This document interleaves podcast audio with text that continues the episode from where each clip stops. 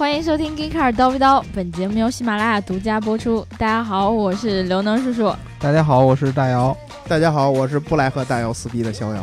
今天我没有说我叫刘美丽的原因，是因为有的人不接受我刘美丽这个名字。为什么？然后我也不知道为什么，但是而而且还有群里有人给我起了“刘好看”这个名字。哎呀，那 那就是很好看吗？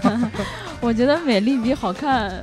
呃，更美丽。呃，不知道，反正是逍遥老师你给我起的这名儿，嗯，你你你随意，好，你随意叫。嗯，然后今天逍遥刚才说了，不跟大家来撕逼了，嗯，有一个非常重要的原因。啊，行行，等等等等，停。停啊，我是来跪着和你在这聊节目。停啊，首先呢，先说刘能叔叔的名字啊，为什么又回到我的名字上来了？先说你的名字啊，为什么？那个要叫刘美丽，是因为逍遥来起的啊，啊是吧？那刘好看是谁起的？刘好看是那个，呃，那个老爷爷，老爷爷起的是吧？对。哎，你们都不知道，你们看不见刘能，刘能可喜欢你们叫他这样的名字了。就是一定要刘好看、刘美丽、刘刘聪慧，然后刘可爱、刘冰雪，呃，刘聪明，刘刘刘鼻涕，流 鼻涕，流鼻血，就是这样是吧？对，流鼻涕泡，流鼻涕泡的不是我，是大姚。最近有人在评论里面。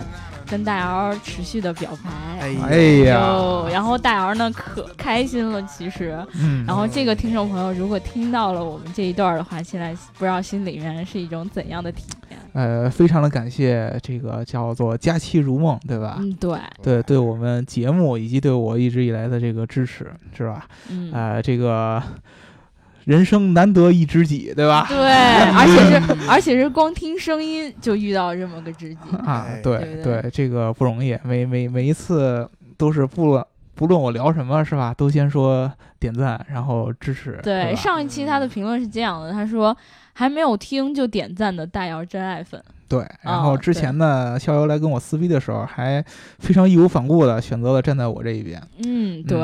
呃，这个要提一下，刚才我之前呃跟他有过一个交流，他说他下周二的时候就要过生日了，是吗？对，啊，然后希望我们能够在呃呃送给他生日的祝福。那咱呃虽然是更新是在这周更新，对吧？对。啊，但是我们提前祝他一下生日快乐呗。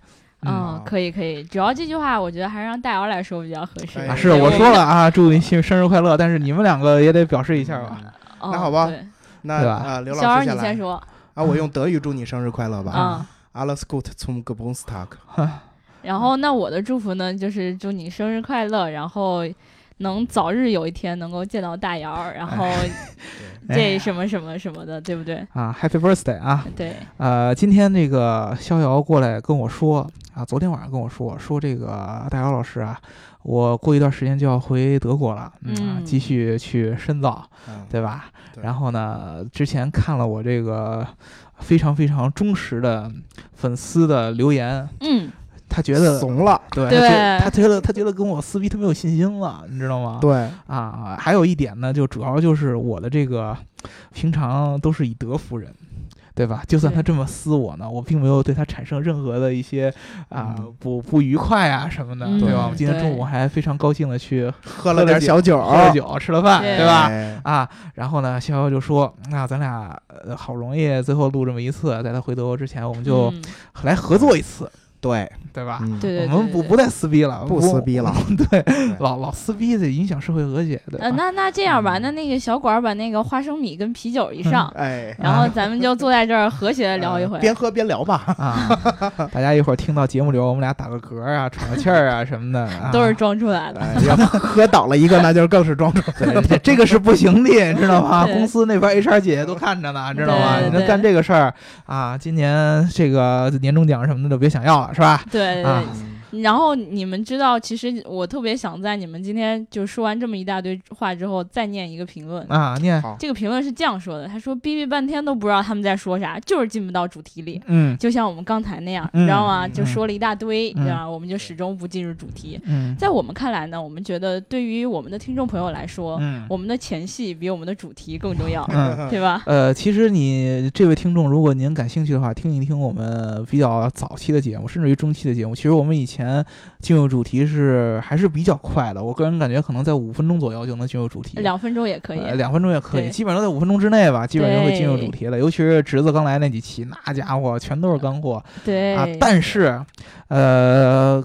这个节目时间长了以后呢，粉丝这个发来了反馈，对不对？对。嗯。啊，大部分人都说，哎呀，你这个进入主题时间太快太太太太快了，对，对。我就喜欢听你们瞎扯淡，还不适应啊。这个感觉还没上来呢，对。对，对吧？这个不脏也不行，对，情绪还没到位呢，对吧？而且你一聊干货，你像我们本来以为说我们这个节目要做到短小精悍，嗯，嗯，对吧？尽量的把我们这些有质量的内容压缩到一个相对来说比较短的这个节目时长内。对，我们啊有以前有一段时间，大概要求我们的节目都在半小时以内，对半小时之内。但是呢，居然发现有很多这个老听众啊，对啊，就反馈，反馈说不够长意犹未尽。啊就说。你们也太没诚意，聊这么短是想怎样？所以说，我就想说，你看你们这个又喜欢前戏，然后又要长，你这是喜欢听节目吗？就就是单纯的喜欢我单纯，喜欢大姚老师啊，刘美丽老师啊，对。哎，还喜欢以及大白老师啊。啊对对对对，你们这个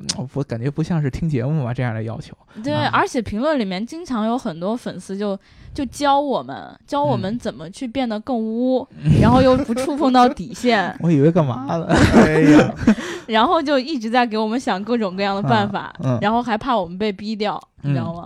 呃，所以说呢，如果说你觉得我们这个前期太长，请您理解一下，这个众口难调，我肯定会尽力，我们往后做到这个废话啊，不能说废话，前戏对，和正式话题的一个节目的一个平衡，尽量满足各个方面听众的一些需求。对，而且如果有的人就是特别喜欢说快速的进入到话题里面，有一个好办法，直接对你直接拉到十分钟以后，我们就在呃主题里面了。基本上呢，我可能长也不会长过十分钟。对，啊、原来不出意外的话，对，原来是有一5分钟回意外是二十二分钟。对，除非话题聊的实在太无聊了 那种，对吧？对对对，啊那个我们的忠实听众们，大家都知道有一个特别特别的标准，对不对？就是爱大姚爱大姚，爱不爱大姚 这个重要吗？啊，重要的是点赞、打赏和评论，点赞、打赏和评论，点赞、打赏和评论，嗯对不对？重要的事儿说三遍。对对、嗯很多人又说我就是这样丧心病狂。对，这个我就给大家留下一个深刻的印象。如果你们以后再想到有人说点赞、打赏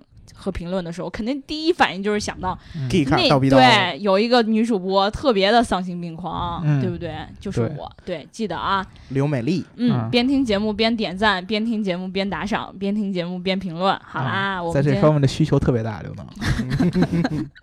那个点赞那个标志就在呃右下角评论框旁边啊，大家不要再问了啊，嗯自己好好找找。嗯好了，我们今天的主题是什么呢？啊，今天的主题呢，刚才说了啊，不不希望跟逍遥老师撕逼，嗯，对吧？所以逍遥老师费尽了心思想一想，哎呀，我这个这么长怎么样的。抱你的大腿？对，对这么长的一段在德国的生涯当中，造就我对英国充满了不好的印象。总有那么一个东西拿出来，让我跟大姚老师产生一些共鸣的，就是他喜欢英国的什么呢？嗯想了半天，昨儿晚上姑娘啊，啊，这个也是之一。但是我们作为汽车媒体嘛，还是应该聊点跟汽车有关系的对对的。对要想跟逍遥老师聊一下这个姑娘方面的问题，大家加这个粉丝群来私聊，是吧？对哦，是这样哦。节目里边我们还是要聊聊车有关的，所以说呢，逍遥老师费尽脑汁儿想出一什么话题那就是原来是英国车，如今已经被德国公司收购的 这样实在是太不伤和气了。宾利汽车。啊？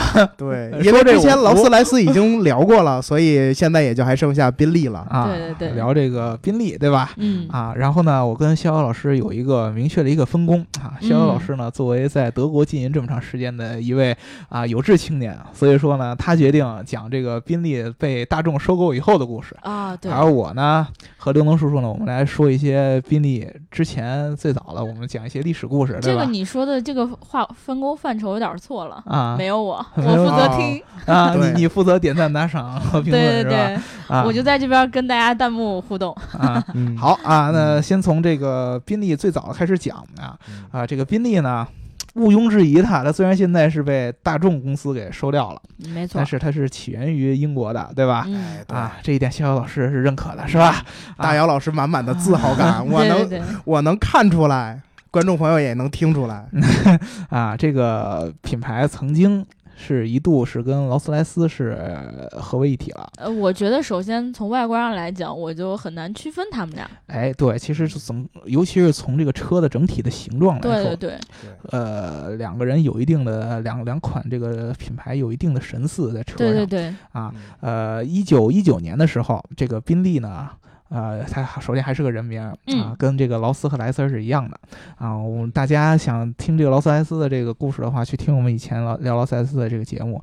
宾利呢也是一样的，由一个叫做宾利的这么一个人啊，具体叫沃尔特·欧文·宾利啊。这个人啊是在英国的伦敦创建的这么一个品牌。这个哥们儿呢，在最早的时候是跟他的一个兄弟，他们俩是干什么呢？其实跟劳斯莱斯我们当时有一个。呃，讲的那个东西是很相像的。其中劳斯莱斯当时我忘了是有一个人，一个是做工程师的，对对，然后一个是做销售的，对，投钱做销售的。销售那个哥们儿，他当时就是在伦敦卖法国车。嗯，这个宾利，他们兄弟两个也是跟这个劳斯莱斯有一个惊人的相似，就是他们两个也是来卖法国车。啊，当时那个时间呢，英国的其实主流的汽车市场是被法国的这个汽车品牌所统治的，嗯，经常卖法国车。但是英国人，我们那会儿就聊过嘛。啊，我们仇视法国人已经仇视了很长一段时间了。对我们英国人有一个梦想，你们不单单是仇视法国人，你们仇视其他 所有欧洲欧洲其他。对，我我我们仇视那个 英吉利海峡对面的所有人，知道吧？对对，我们仇视那边的。你你你你们那个看不起，对对，谁呀？我们就一定要。孤悬海外的啊啊，然后呃，所以说当时他就觉得，哎呀，我们老卖法国车不行，看着这么多英国的老百姓开上法国车以后，他们心里边虽然赚钱挺高兴，但是心里边不是滋味儿，感觉日落了。对对啊，历年这个英国打仗。或者是在这个呃欧洲大陆上面吃亏，都有法国的原因，是吧？老开他们的车不行，想造自己的车，所以说呢，他就在一九一九年啊注册了这个叫呃 Bentley Motors 这么个公司。嗯啊，刚开始呢，他其实跟劳斯莱斯又特别像啊，他还是去做这个呃飞机的发动机的啊，因为这个。这个沃尔特·欧文·宾利，他原来是服务于啊英国皇家海军下边的空军部门，哎，对啊，对吧？啊，就是其实有点像我，我对那会儿的军事也不是很了解，航空母舰啊，或者说，对呃，那那那那可能就是那方面，对那方面的一个一一一一个机构，它等于说呢，它在航空方面是有一定的造纸的，嗯，对吧？所以说呢，它刚开始还是用这个呃飞机的发动机来来来起家。啊，后来就不一样了。后来呢，它其实跟那会儿很多的这样豪车品牌一样，也开始向往这种大排量，啊，向往这个速度。嗯啊，大家现在也知道宾利的这个品牌的 logo 呢，啊，是一个中间一个大字一个字母 B。嗯啊，这个 B 呢就就就不用多说了，肯定就是宾利的意思。嗯啊，它两边呢是翅膀。这个翅膀是象征着什么呢？一个是象征它以前的跟空军的这一部分关系，跟飞机一部分关系，还有象征的就是速度，啊，呃，它当时是又追求速度啊，又又是有这个空军的这么一个历史，啊，所以说，其实在这个宾利在初期的时候，建设初期的时候，是还是像很多豪车品牌一样，啊，它跟那个很多赛车的比赛呢是脱不了关系的，啊，比如说在。呃，二十世纪的二十年代啊，大家都知道有一个特别著名的比赛叫勒芒，对吧？我觉得咱们有必要什么时候聊一期勒芒啊？对，给我科普一下，这到底是个什么鬼？对，其实勒芒是一个非常非常。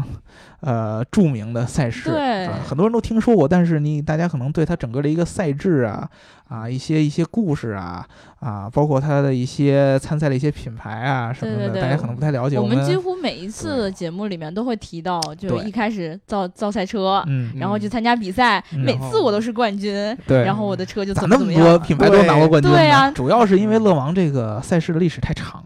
对啊，太长了，你这这到今年的一一将近一百年的历史，对吧？这么长的历史，那肯定每一年 它都会有不同的品牌来夺冠，就错峰夺冠是吗？对，错峰夺冠。你像奥迪拿过无数次冠军，嗯，然后保时捷上次咱们聊的时候也拿了很多次冠军，对。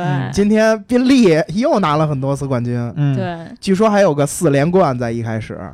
嗯，呃，这个宾利确实像肖辉刚才说的，拿过这个勒王的一个四连冠。他准确的来说，在二十世纪二十年代，他拿过五次勒芒的冠军。那个是宾利，其实他刚开始呃创立没多久这个公司，然后呢，就是对凭着这个对发动机的了解以及对赛车的热爱，他们造了很多这种非常大排量的。当时就一开始三点零升、四点五升，甚至到再往后，宾利在有的时候是出过八升的那种发动机，对吧？为了在那个十二缸的那种八升的大大发动机，他们在排量上非常非常厉害。然后呢，连续。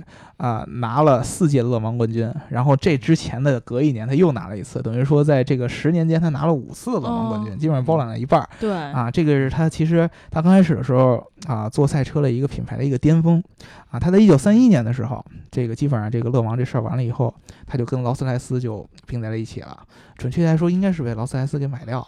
对对。对，买掉了以后呢，他就开始更开始向他本来他原来可能更偏向速度一些，但是现在开始往奢华上面开始走。对啊，怎么说体现奢华呢？大家现在知道这个呃比较喜欢宾利车的宾利的这个现在这个厂家呢，是在这个英格兰西北部的一个很著名的一个富人之乡，叫做柴郡。嗯啊，这个 Cheshire 这个里边有一个呃小镇子叫做 Crew 啊科科鲁镇。啊，这个镇子是宾利现在的主要工厂所在地啊。大家如果说之前说劳斯莱斯的话，我们知道其实劳斯莱斯好多的部件，它已经是变成德国生产的了。嗯，对对。然后呢？对，宝马制造的。然后它只不过是在这个英英格兰境内做一个组装。嗯。但是呢，宾利不太一样。宾利它大部分的生产、组装什么的都是在这个，呃，英英格兰，都是在柴郡这个地方来来完成的。为什么要在这个地方？首先来说一下，就是，啊，这个 Crew 这个地方是在英格兰的西北部，基本就是在英伦三岛的偏中间这个部分。啊，为什么要选在这个地方？其实宾利以前它的工厂都是靠南的，啊，但是因为是二战期间。啊，两次世界大战的时候呢，怕挨炸是吗？哎，对，当时呢，劳斯莱斯和宾利对都是重要的飞机发动机的生产商，没错。而当时呢，大家了解战争史的时候，这个大英帝国啊，皇皇家空军，嗯，啊，是保卫英吉利海峡的相当于最后一道防线啊啊，可能是呃，当时丘吉尔就说过嘛，这个呃，世界上从来没有任何。呃，一个国家有这么一少部分人保护了这么一大部分人，对吧？啊，他们非常重视他们这个空军的保护力量，所以说无论如何也不能让这些跟空军有关的这些生产商受到任何牵连。这个呃，德国的轰炸机啊，包括这个空袭啊这方面的威胁，呃，所以他们就把这个大量的这些工厂都往这个英格兰的内陆来移。当时宾利这个工厂就。直接顺势就移到了啊这个柴柴郡这个地方啊，但是当时虽然是生生产这个主要生产这个飞机的发动机为主，但是之后呢，宾利就把自己所有的汽车的什么生产也都留在这个地方，都是在这个地方生产。这个地方呢，怎么说呢？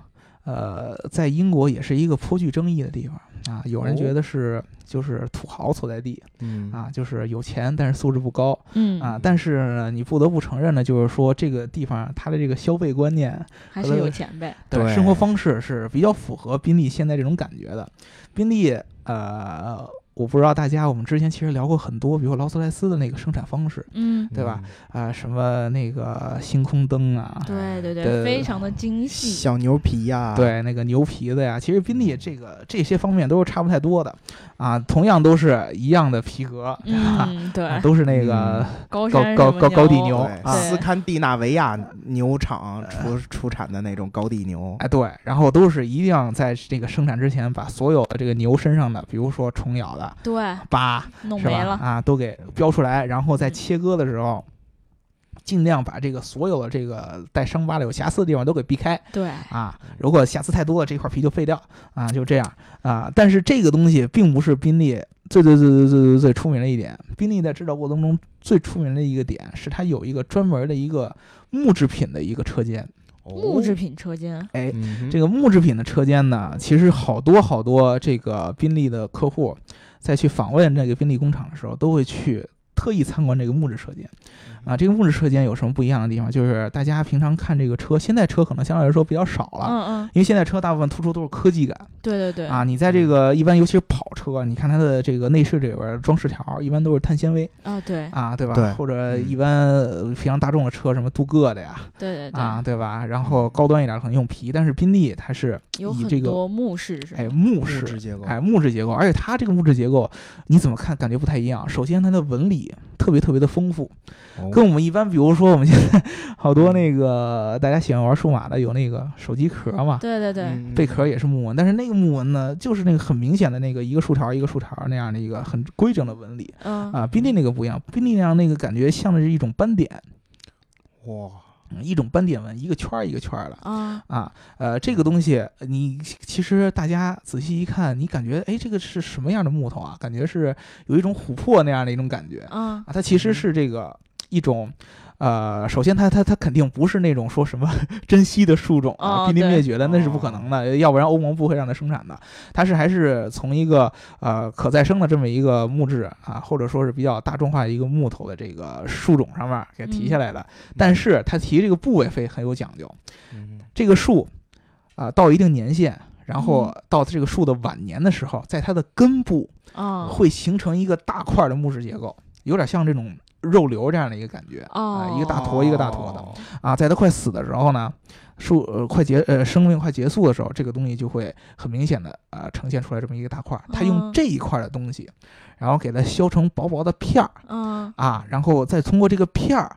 就相当于这个皮革材质一样，再给它做一个切割，再粘合，然后呢，下边加盖三层的树脂，然后再抛光我的天啊，这样一个工序啊，工序太最后才变成了你们看到的这个宾利内饰的上面那个木头的感觉。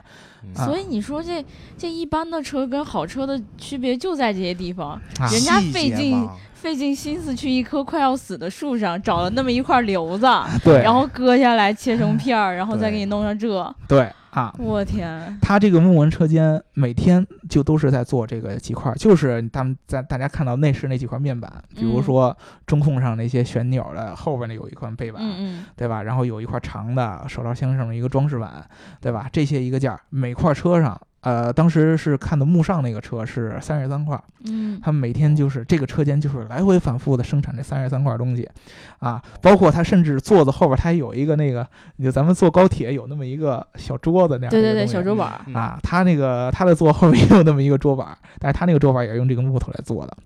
太夸张了，对，就是每天他这个车间整个一个大的车间就是每天做这三十三块木头。做三十三块木头，然后从切片儿粘，然后那个树脂，然后抛光，切片粘 树脂抛光，就每天就干这个事儿。嗯他们在这个木质车间有一个特殊的要求，所有在我这儿工作的木质车间工作的这个员工，嗯你必须得是有家族传承的老工匠。就是当时特意采访了一个哥们儿，这个哥们儿说呢，哎呀，我这个今年是我在宾利这个车间，这个木质车间里工作的第二十六年。哎呦我的天，啊，我是我们家族在这儿工作的第三代，嗯。呃，你就想一想，嗯基本上宾利是到现在也基本上快一百年了，嗯。对，到二零一九年它就是一百年了对。啊，它正好基本上就是祖孙三代在这个地方都干，比那劳斯莱斯那划线的那个都，要厉害多了，对呃啊感觉。呃，对，劳斯莱斯那个划线的也很厉害，啊、是是是，他儿子虽然也干那个，但感觉不是祖孙三代都干那个，从宾利一建立就开始，对，啊，这个家族就为宾利服务，对，呃，它这个所以说他这个木质结构确实是非常非常有名的，嗯。所以大家看这个宾利，你怎么看它的豪华感？不要去看它一些什么外观啊、设计什么的，那个其实不要看它那个标儿，哎，对对。你其实你买其他品牌，其实说实话，我觉得宾利其他的生产品质跟劳斯莱斯其实有的是很像的。你比如说喷漆啊，嗯对对对，啊，你比如说比刚才说的皮呀、啊，包括这种发动机的这个啊，不是包括这种方向盘啊这个皮质包裹这种缝线啊，嗯。其实都是差不多的，但是它这个木头确实不太一样啊。大家可以有兴趣，啊，真有一天 说的我好想去弄一啊辆宾利来开一开啊看一看啊，去感受一下这个木头的感觉啊啊，很多其实这个喜欢比如说皮革的人，其实你看木头也是有这样的感觉的，有这种岁月的痕迹。嗯是是对？吧？还有一个事儿就是，大家其实看宾利的那个 logo 上啊，其实它两边的这个翅膀上，嗯，它的羽毛数量是有一定讲究的。那完了还是得看那个 logo，哎，还是要看 logo，对，大家那个北京有一个在三里屯旁边有一个宾利的 4S 厅嗯，啊展展馆啊，大家可以去进去看一眼。爬在那个车上然后数羽毛数羽是吗？毛，对，现在的车基本上都是左边十个，右边十一个。这为什么呃，没有什么为什么，它主要是跟随它的场地而变的。啊？啊，以前的这个不同的呃地方，比如说在德比的时候，嗯。它的它的这个羽毛数量就是不一样的。啊，然后它最早的那个更老的车，它的羽毛数跟现在车还是不一样。最早的时候呢，这个宾利的车，它这个羽毛数是左边是十三个，嗯右边是十一个嗯啊，然后再往后呢，又变成左边十个，右边十一个，又往后变成了两边都是十个啊。到现在为止，可能最近几年呢，就基本上都稳定在十和十一个，在这个是有一定讲究的。这过两年是不是羽毛该掉光了？啊，对过过两年羽，毛数量越来越是逐渐少，在往下掉啊。过两年呃大众卖的不好了，对吧？把宾利一卖，我估计羽毛数就没了羽毛就对。变成秃了，以后就变一 B，变一 B 就一 B，然后一光杆是吧？对对对。对，啊，大姚大老师现在讲了一讲这个宾利以前的故事，那些历史，然后讲了讲他在英国发展的那一个段儿。嗯。然后我们现在就来讲一讲这个德国人接手宾利的一些故事。嗯。这在德国接手宾利的时候，就在大众集团接手这个品牌的时候，还发生了一场不亚于大众收购保时捷那样的豪门恩怨，是吧？是两家德国现在依然特别著名的汽车生产商啊，嗯大众和宝马之间的豪门恩怨，呃，首先大家知道，现在宝马其实是劳斯莱斯的真实的拥有者，对吧？对啊，他们当时居然还有野心把宾利一块儿收进来。对，早在一九九零年的时候，嗯这个劳斯莱斯，它不光是生产汽车，它还生产飞机发动机。嗯。嗯。你像那会儿，呃，而且现在其实劳斯莱斯依然在生产飞机发动机，嗯。而且它这个公司并不叫劳斯莱斯，嗯。而是另外一个名字很奇怪啊，嗯，叫罗尔斯罗伊斯飞机发动机生产公司。哎，就是香港翻译？翻译问题。对。对，翻译问题，它在航空领域都叫罗尔斯罗伊斯，啊。并不是叫劳斯莱斯。嗯。嗯。虽然这个还都是这么个品牌，嗯。然后那个那会儿在一九九零年左右的时候，宝马花了百分之十，就是花了那个一部分钱买了劳斯莱斯百分之十左右的股份，就是嗯。劳斯莱斯飞机制造公司、啊，飞机发动机制造公司。买了它百分之十的股份，然后当时这个劳斯莱斯和宾利这个品牌吧，是在一个英国的公司，这个公司名字叫维克斯汽车公司嗯。旗下，嗯。然后这个宝马吧，它既然拥有了这个劳斯莱斯飞机发动机的这个呃公司的股股份股份部分股份，所以他呢就应该是按我们大家理解嘛，就是我应该就是有优先把劳斯莱斯汽车呀、宾利汽车呀收到我旗下的这么一个优先购买权。嗯确实呢，然后他们俩当时也谈好了，一开始花五点多亿去把这个劳斯莱斯和宾利买下来。其实这五点多亿美金已经算是很高的价格了。是吧？我们这么大的一个品牌，才值五点多亿。你知道那会儿你们你们劳斯莱斯和宾利，它那个劳斯莱斯在七十年代七八十年代左右，嗯，因为没有完成一项那个飞机发动机的那个生产合同，啊他已经快赔的已经要破产了。啊，你宝马能出五点多个亿去收购你这给个面子了。对公司，已经是大大超出了你的市值范围了。当时这个劳斯莱斯最早跟宾利不是一家的嘛，对吧？嗯啊，他卖给这个维克斯的时候，就是因为劳斯莱斯自己要破产了嗯，啊，才被迫卖给这个维克斯的。嗯，对现在又嗯。重蹈覆辙，是对，又又是在那个很严重的经济问题的情况下，嗯嗯。把又把劳斯莱斯要出售。嗯。然后呢，这个时候我们之前在那个保时捷那节目里面聊过一个保时捷先生的外孙，嗯嗯，这个人叫费迪南德·皮耶西，嗯，对。这个大众董事局主席。嗯。嗯，这哥们儿呢特别好收汽车品牌，特别好给大众收汽车品牌。你像能叔自己最平常开的那个镶钻布加迪呀、哎，我布加迪啥时候也镶钻了？对，布加迪追求的是速度，哪个粉哦丝给我拿去镶钻了？啊，那那想必应该是像我这样的脑残粉来给你嗯投的钱。呃，那谢谢啊。然后那个。呃，包括之前他还收购了那个呃，像兰博基尼收购了杜卡迪摩托车这个生产公司，嗯，然后呢，他就相上了宾利和劳斯莱斯这个品牌。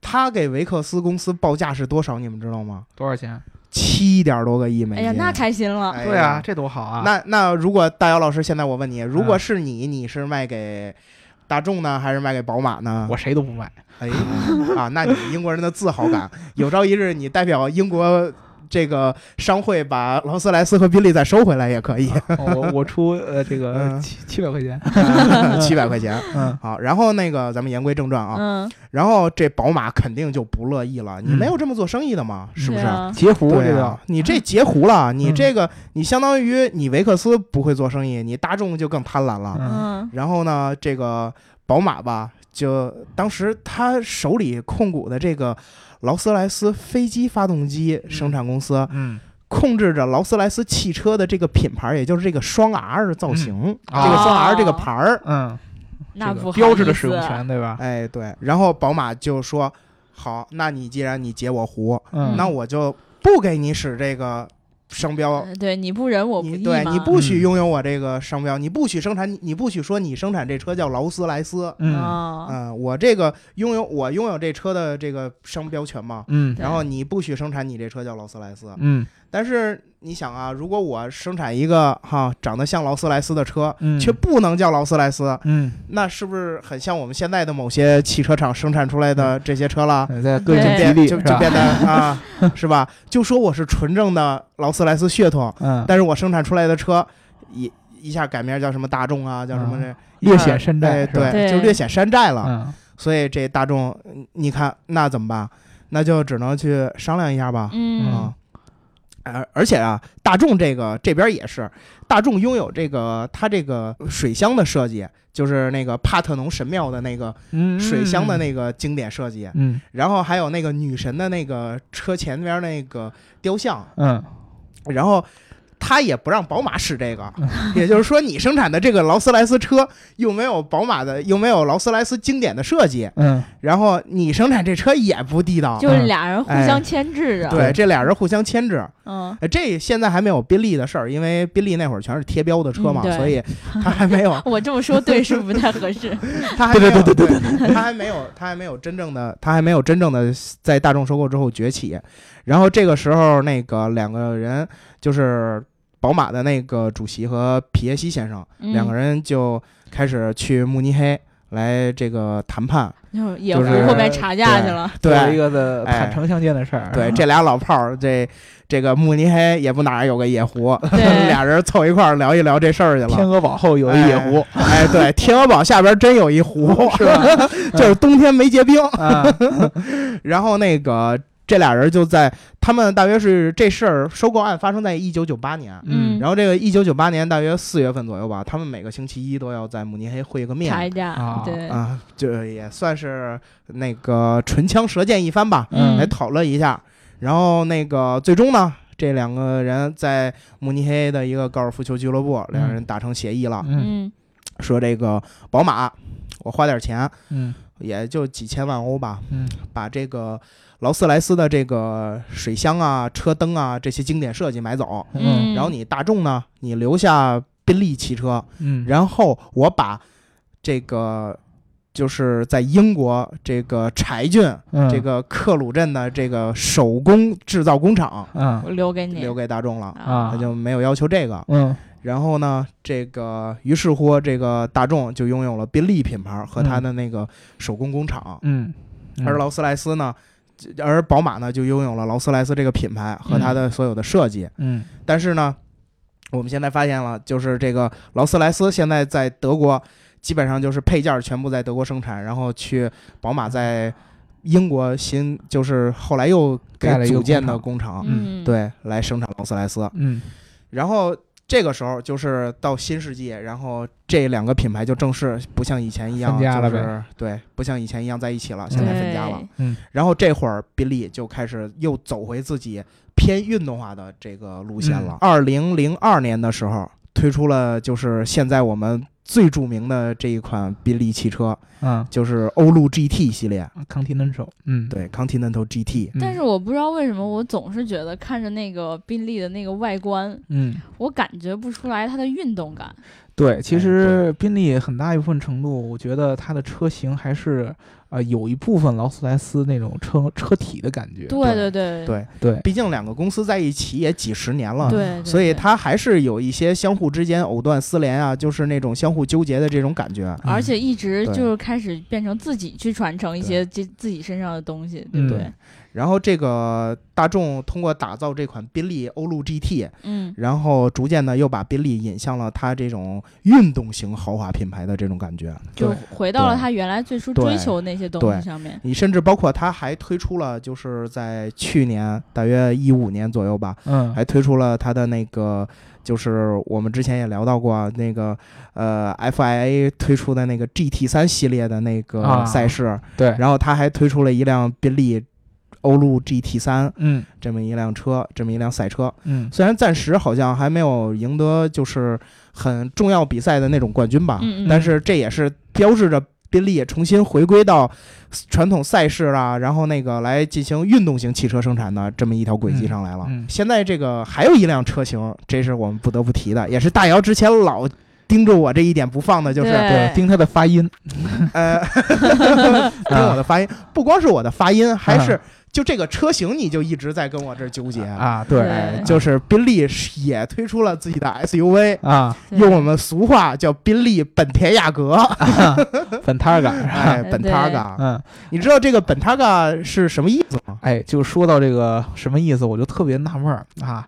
呃，宾利按理说按之前咱们说的这些东西嗯。是非常非常有英国传统的这么一个汽车品牌，对，对，但是我作为一个受英国文化影响很严重的这么一个青年，也不知道是为什么就这么严重。嗯对我来看这个宾利的感觉，我总有一些奇怪。第一，它整个这个车身的流线感觉啊，嗯，就是有一点儿跟它现在要宣传那种运动风的感觉，就跟刘能说刚才说的不太相符对，啊。车身形状比较笨重，但是同时它要要搞得你觉得这个车非常非常快，这就就感觉就相当于一个在操场上百米加速飞奔的一个大胖子这 我就不提你们两位的身材了。哎呀啊。对，啊这个这个这这个这个怎么看呢？怎么觉得有点不太对劲，对吧？对嗯啊，还有一个就是它这个汽车的这个命名的方式，是吧？啊，对，啊，呃，很多很多的这个命名的方式，我让我感觉，哎，我好像没有学过英语，是吧？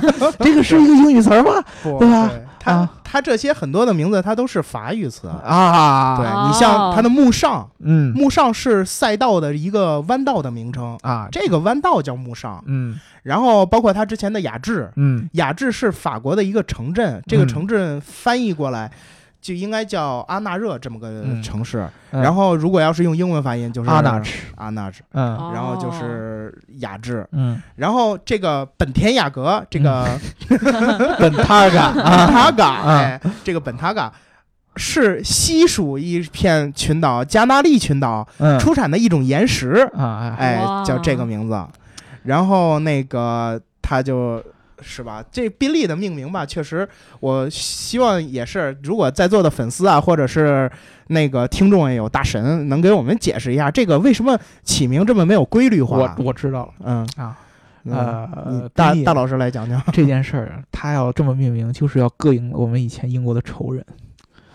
啊，知道吗？啊你看这个法国跟我们打过仗是吧？嗯世仇，但是最后被我们击败、嗯啊！你看这个西班牙，嗯，对吧？之前在海上跟我们争霸，嗯？对吧？最后被我们击败。嗯，现在呢，我们来用他的这个呃这些呃啊，对吧？有跟他们这些国家有关的这些来命名我们的汽车啊，纪念你们曾经都被我们击败过。哦，对。那按大饶老师这种理解的话，那就是当年我们英国。啊，把你的德国的空军给打败了，啊于是乎我们就把我们的飞机发动机的生产品牌卖给你宝马了。嗯 宝马，你宝马不就是生产飞机发动机的吗？嗯，对吧？我们就把我们的品牌卖给你了。对，对，这也表示出我们的一种 我很中意。我就感觉我听了这么久，然后你们两个一直没有撕逼，特别和谐互相在这儿捧，不习惯。突然一下，我听到了暗讽的意味，我激动，我激动。哎，惊人的达成这么这么惊人的一日是吧？事实上，天悦这辆车，对我们中文叫天悦嘛。嗯嗯，对。然后天悦这辆车呢，它其实我们一开始以为像宾利推出 SUV 就应该是比路虎、揽胜、什么创世、巅峰加长版嗯，要更豪华的那种大行政 SUV。但事实上，我们等它推出了，我们发现嗯它其实是更类似于那种，比如说卡宴，对，嗯是吧？或者是 Q 七，嗯，可能比 Q 七像新款 Q 七，因为它和哦新款 Q 七是一个平台，就是大众那个 MLB 平台嗯。生产的。然后那个它更像是运动型的 SUV，嗯。我我有一个问题啊，这个什么叫做行政 SUV？对，这个行政版就是路虎的这种命名，我觉得就是那种它并不是它并不是我们这种，你比如说在大街上像卡宴一样啊，一些阔少啊，一些。那个有钱的那种年轻人爱开的那种速度跑得很快、性能特别好的这种车，嗯，而行政版有点像是，就比如说像元首出行前后都有商务型 SUV，哎，对，哦，商务型，对，商务型 SUV，我这就是为什么它叫天悦，我快膈应死了。对，你看天越这款 SUV 创造了最快 SUV 记录，它甚至比九幺幺的一些。入门车型还要快，嗯，哎，它就是很偏运动，它里面套的是那个那颗呃大众集团那个 W 十二六点零，嗯，然后加 T 的那个发动机，嗯，强劲的心脏，一颗强劲的心啊，对。对，就感觉这个宾利在逐渐回归它一开始运动型。然后这种大排量，对大排量，然后一堆缸，对 性能一堆缸。你别看我胖，但我跑的可比你快呢。对，就是你虽然你虽然那个长得我虽然我们这宾利长得比较胖，比较壮一些，但是你看那些打橄榄球的，是不是？嗯，他也跑得很快，爆发力嘛，对吧？有爆发力，嗯，对，就是靠这一点取胜。我们未来是不是就可以期待一下，有朝一日宾利能脱开这种？就是比较臃肿的设计，然后变得流线型一些。嗯，因为你看最近一些车展上推出的宾利哈，就都比较流线型了，就是很少再有那种那个前面是长方形，后面是长方形，中间是个正方体。对。哎呀，这个形容的我竟无言以对啊！对，现在好像它有的车，它在背部的流线型好像变得越来越流畅了，对，对不对？这有一个确实有一个这个鱼和熊掌不可兼得的这么一个点在里边，对吧？你看我们之前说它这些用料，这样的用料来说，你追求了极致的奢华，你在车重上肯定就要做到很大的牺牲，对吧？你木头这些东西，对。看着是挺精致的，但是你跟碳纤维比起来呢？对呀，对呀，对，相对来说就差远了，对吧？啊，那你弄那么多皮子，然后呢，弄那么大、那么宽敞，你坐起来是舒服，但是你说你真的弄成运动型的，肯定还是相对来说差一点。很少现在宾利有车能够在两吨以下吧，基本上都在二点五左右这样的一个重量，嗯。而且我觉得宾利像它。呃，本来一开始在追求这种奢华豪华感的时候，嗯，它真的外观设计就会让你感觉到，哎，这个车就是那么的与众不同，嗯，它就是感觉好像不是一般人会去开的那种车。要不然你爸爸怎么会开宾利呢？是吗？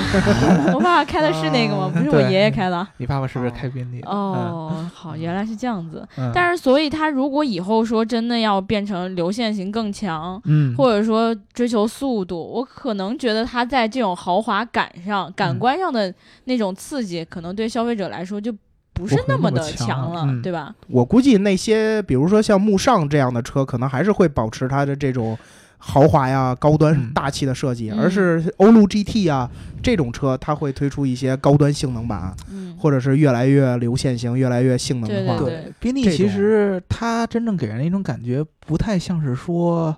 我追求速度怎么怎么样？它倒是像是一种年轻化的奢华，那种感觉。你比如说，你可能我要买劳斯莱斯，或者说买其他的非常奢华的，比如迈巴赫这样的。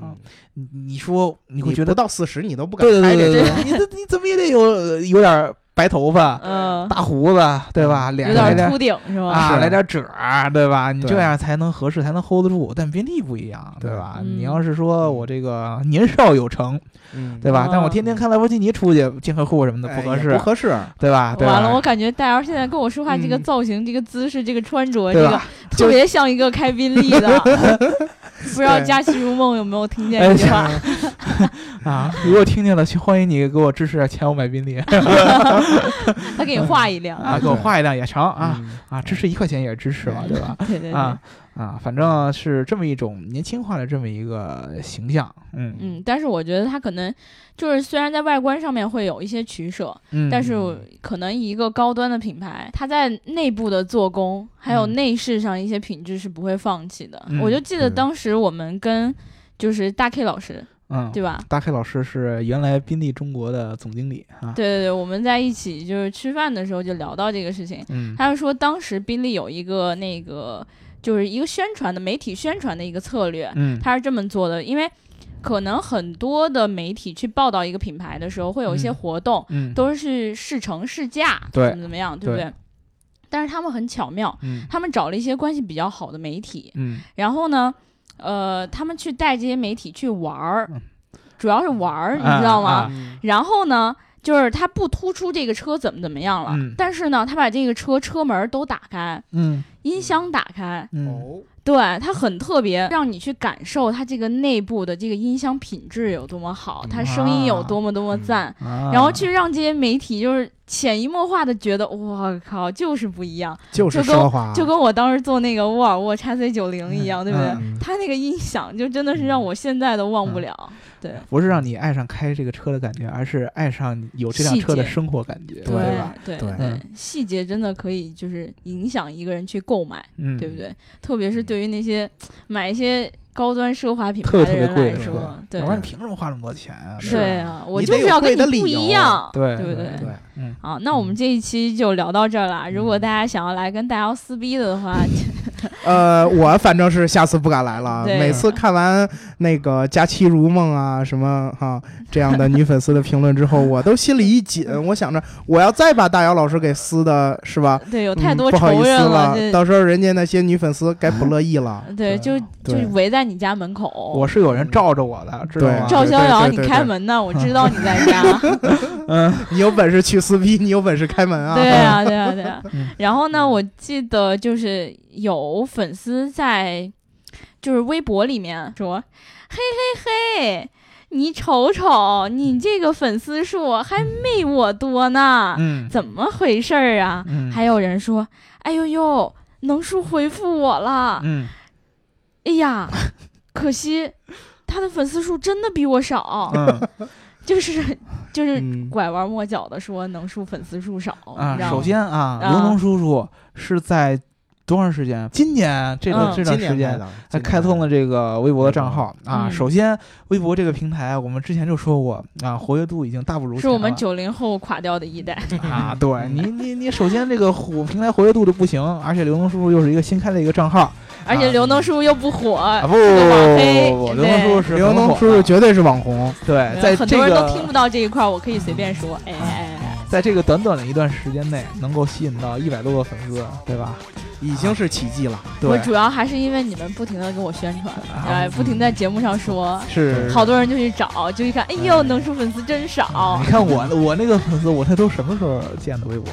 一二年还是你那是因为没有人说，啊？对不对？反正佳期如梦能找到就对了，对不对？对，就爱你的人始终是会找到你的微博的，不爱你的人才会嘲笑你。我对，也希望有这么个爱我的粉丝。我特别羡慕大姚老师。完了完了，你这录的节目太少了，你多录几期。对嗯，以后我就常驻 Gika。嗯嗯，对对对。如果大家想要加入我们粉丝群的话，就在喜马拉雅后台留下你的微信号。如果大家想要去微博嘲笑我的话，我是不会告诉你我微博叫什么的。嗯然后呢，点赞、打赏和评论，点赞、打赏和评论，点赞、打赏和评论。嗯，然后大家如果对宾利有什么想知道的话，记得在评论里面跟我们互动。对我们可能会请教更资深的人跟我们聊一聊宾利的故事，对不对？对对，对对，希望有机会能够请到大 K 老师，能够跟我们一起，大凯老师现在周游世界，等大凯老师周游列国以后回来之后，回来之后讲一讲世界的繁华，啊，宾利背后的故事。宾利对背后的故事，那些我们不知道的干货。啊对，好，那就这样啦，拜拜，拜拜拜拜，然后祝逍遥一路顺风，谢谢大家，一路顺风啊！谢谢谢谢。拜拜。